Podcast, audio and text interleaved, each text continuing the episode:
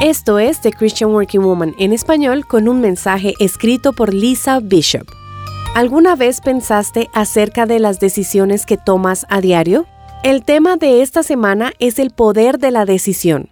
Y hoy hablaremos de escoger nuestras palabras.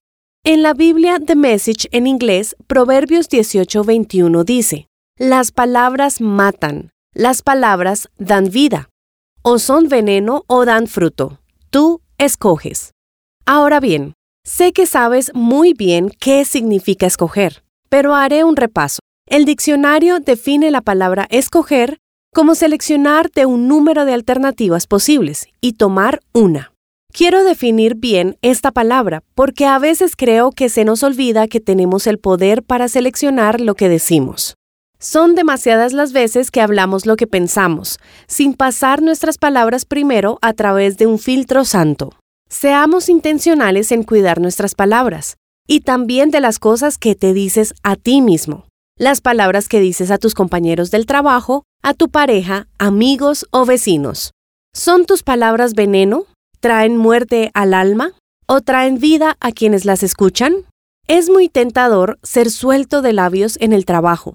Palabras que reparten chisme, crítica y queja.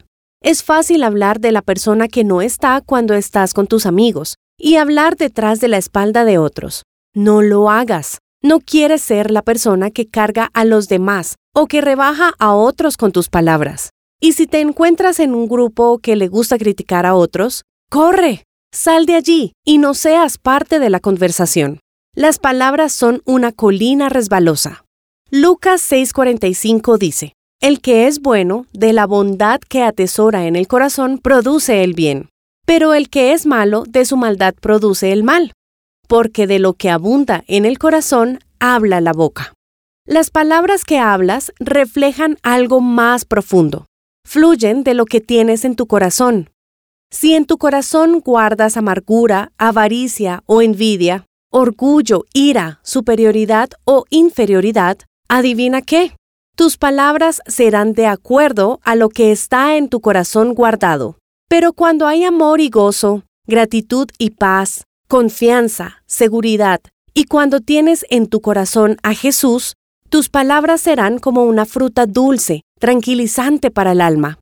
Hay un gran número de alternativas posibles cuando hablas.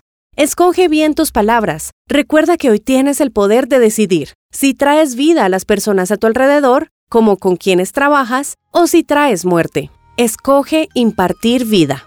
Encontrarás copias de este devocional en la página web de christianworkingwoman.org y en español por su presencia radio.com. Búscanos también en tu plataforma digital favorita.